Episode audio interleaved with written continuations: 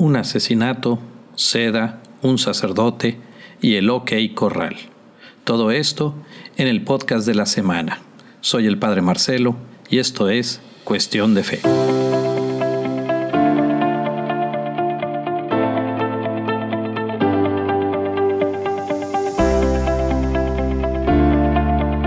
Hola, gusto en saludarte a ti que me escuchas y me acompañas en esta aventura de los podcasts. en el episodio de esta semana quiero compartirte algunos elementos que pueden sonarte interesantes. Imagina la siguiente escena. Finales del siglo XIX, 1897, tres años antes del cambio de siglo, y hay una multitud congregada en una plaza de Chicago, en donde acudieron también el alcalde, el jefe de policía y una multitud de espectadores. Y entonces todos contemplan con asombro cómo dos hombres frente a frente, a solo un metro y medio de distancia o dos, eh, uno de ellos apunta al otro con un revólver. El otro, de pie ahí, voluntariamente, recibe el disparo. Todos se asombraron cuando inmediatamente casi se levanta la víctima, se levanta y resulta ilesa. Este hombre, de nombre Casimir Seglen, es un sacerdote. ¿Y qué lo llevó a esta escena, a esta situación? Bueno, habrá que irse un poquito atrás en la historia. Casimir nace en 1869 en Polonia y siendo aún muy joven, eh, más o menos como a los 18 años, decide entrar a una congregación, la congregación religiosa de la resurrección de nuestro Señor Jesucristo. Es ordenado sacerdote y algunos años después es enviado a Estados Unidos para atender a la comunidad católica polaca, en concreto en la ciudad de Chicago. Estando ahí, sucede un acontecimiento que ocupó pues los titulares de los periódicos y pues las noticias. El alcalde de ahí de Chicago, Carter Harrison, ha sido asesinado.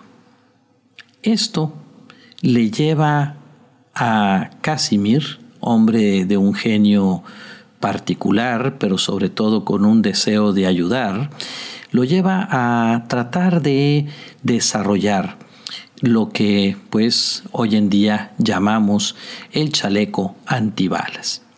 Su investigación lo lleva a otro lugar que es eh, muy conocido de algunos eh, fans eh, de la historia y sobre todo de la historia del viejo oeste. Este lugar es Tombstone, Arizona, y en ese lugar, en donde se encuentra el OK Corral, pues allí lo lleva su investigación. Pero bueno, vamos a ver, ¿y qué es el OK Corral?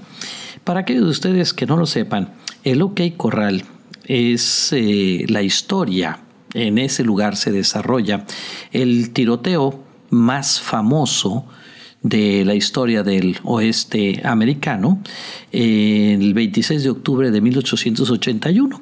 Es un tiroteo que sucede entre pues algunos eh, guardianes de la ley y algunos forajidos. Eh, los guardianes de la ley eran los famosos Wyatt Earp, Morgan Earp, Virgil Earp, los tres hermanos, y Doc Holiday. Y cosa curiosa, este eh, tiroteo que sucede pues cuando quedan de verse allí en ese corral estos cuatro oficiales de la ley con para enfrentarse con unos hermanos, unos forajidos, pues eh, este tiroteo, que se convierte en el más famoso de la historia del oeste de los Estados Unidos, pues dura tan solo 30 segundos. Dura tan solo 30 segundos y son disparados unos 30 tiros. Esto lleva al fallecimiento de tres de los forajidos y hiere a alguno de los oficiales de la ley. Si quieres eh, ver un poquito más, hay una película en la que sale eh, Val Kilmer, que sí se llama, se llama Tombstone, y esta película narra ese acontecimiento. Pues bien, es ahí precisamente en Tombstone, Arizona, donde un hombre, un doctor, un médico forense, el doctor George Goodfellow, él eh, había escrito, tenía algunos escritos, donde mencionaba las cualidades de la seda. Él se había dado cuenta cuando recoge ahí el cuerpo de un ajusticiado, ¿sí?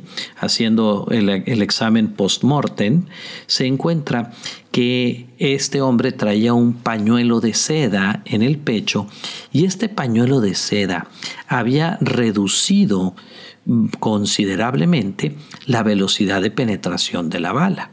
Entonces él escribe acerca de estas propiedades de la seda.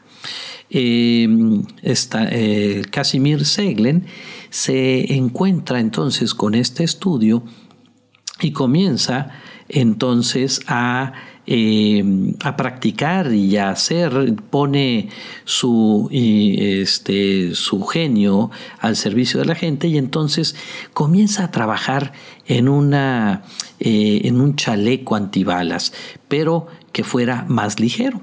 Y entonces comienza a experimentar con la tela, con la seda precisamente, utilizando eh, la seda, utilizando eh, fragmentos de acero, incluso musgo y cabello. Eh, cuando se encuentra con estas cuestiones de la seda, él comienza a hacer algunos tejidos, empieza a encontrar manera particular de entrelazar las eh, fibras de la seda, lo que pues eh, le llevaba a obtener lo mejor de las naturales, eh, de las propiedades naturales de la seda.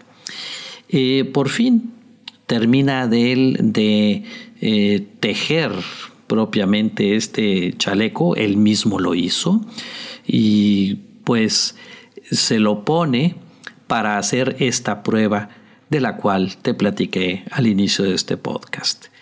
Es él mismo el que viste su chaleco antibalas y se somete a la prueba.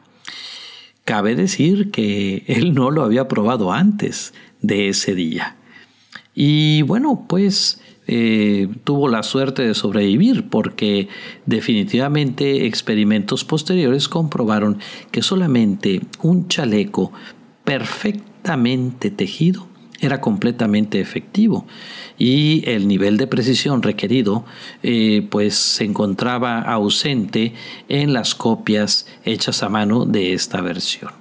Pues bien, eh, eh, este desarrollo que hace Casimir pues lleva después a otras personas a hacer otros eh, desarrollos parecidos también. Entonces, eh, también, por ejemplo, eh, trabajos semejantes salvaron la vida de Alfonso XIII, el rey de España.